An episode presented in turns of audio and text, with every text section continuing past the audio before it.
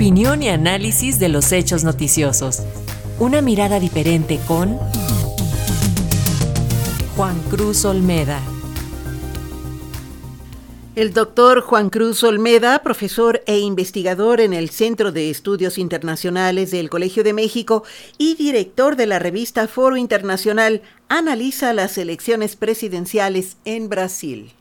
Hoy es un día clave para Brasil ya que tienen lugar las elecciones generales en las que se elige presidente, se renuevan las cámaras del Congreso y están en disputa una cantidad sustantiva de cargos a nivel estadual. La atención principal está puesta, obviamente, en cuál será el resultado en la contienda por la presidencia, que tiene a dos grandes protagonistas, Luis Ignacio Lula da Silva y Jair Bolsonaro. El primero puede volver al poder luego de haber sido electo por primera vez hace 20 años atrás como el primer mandatario en la historia reciente del país identificado abiertamente con la izquierda.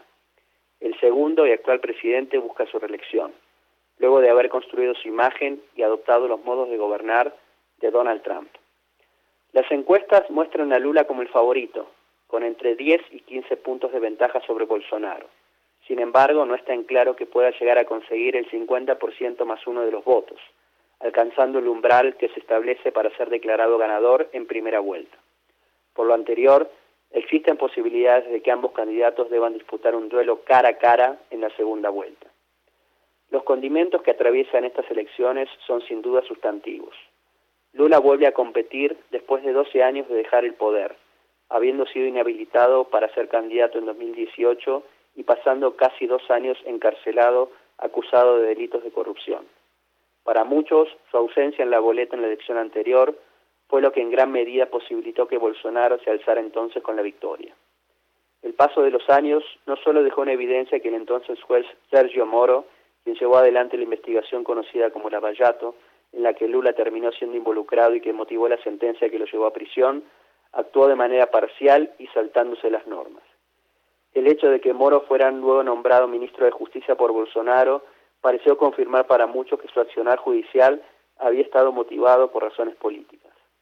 Las particularidades de las elecciones de 2018 también dejaron en claro que esta situación abrió las puertas para que llegara al poder un presidente con actitudes autoritarias que además gestionó de manera irresponsable la pandemia de coronavirus, lo que se tradujo en que Brasil sea uno de los países con mayor cantidad de muertes que podrían haber sido evitadas. Para una parte importante del electorado identificado con Lula y el Partido de los Trabajadores, la contienda actual es vista entonces como una revancha, que pondría atrás años alómalos en la dinámica política reciente del país. De hecho, la estrategia de Lula ha buscado resaltar la idea de que su victoria supondría una vuelta a la normalidad y de que un segundo periodo de Bolsonaro no haría más que continuar debilitando la democracia del país, con consecuencias aún inciertas. No resulta sorprendente que en la construcción de su candidatura el expresidente haya buscado tender puentes con anteriores rivales políticos para sumarlos a su proyecto. No solo ha vuelto a contar con el apoyo de la ecologista Marina Silva, quien fuese su ministra de Medio Ambiente en el primer gobierno, para luego distanciarse denunciando el apoyo de Lula a proyectos extractivistas. Quien lo acompaña en la fórmula como candidato a vicepresidente es además Geraldo Alquín, uno de los líderes del centro derechista PSDB, ex gobernador de Sao Paulo y quien enfrentó a Lula las presidenciales de 2006. Con lo anterior, el expresidente ha intentado romper la polarización y buscado instalar la idea de la construcción de un frente democrático para proteger al país. Por el contrario, Bolsonaro ha apostado nuevamente por un discurso radical que sigue poniendo el eje en la mano dura y procurado resaltar los pocos resultados económicos de su gestión. A pesar de la aparente ventaja de Lula, el resultado no parece asegurado. Por un lado, por lo que ya se ha mencionado acerca de la posibilidad de una segunda vuelta, que podría profundizar la polarización y activar el sentimiento anti-Lula que aún existe en ciertos sectores.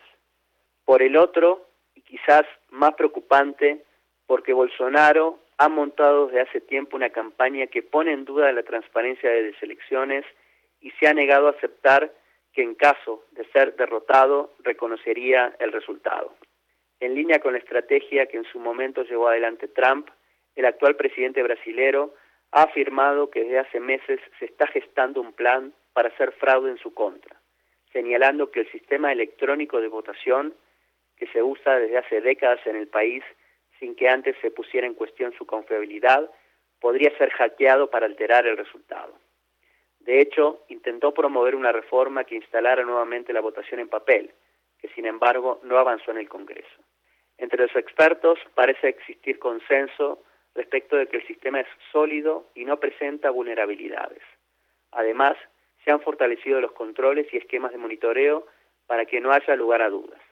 Sin embargo, al igual que lo acontecido en Estados Unidos, no está claro qué escenario pudiese surgir si, de confirmarse un triunfo de Lula en la primera vuelta, el actual presidente no solo se niega a reconocer el resultado, sino que agita a sus seguidores más fanáticos con el fantasma del fraude.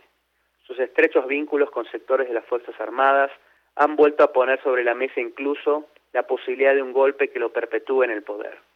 El propio gobierno de Estados Unidos ha advertido esta amenaza y planteado que seguirá de cerca las elecciones y hecho un llamado a reconocer a quien resulte ganador, en clara presión contra Bolsonaro. Lo que sucede esta noche, cuando se comiencen a conocer los primeros cómputos, sin duda marcará el futuro no solo inmediato, sino a mediano y largo plazo de Brasil. Para Radio Educación, Juan Cruz Olmeda, profesor investigador del Centro de Estudios Internacionales del Colegio de México.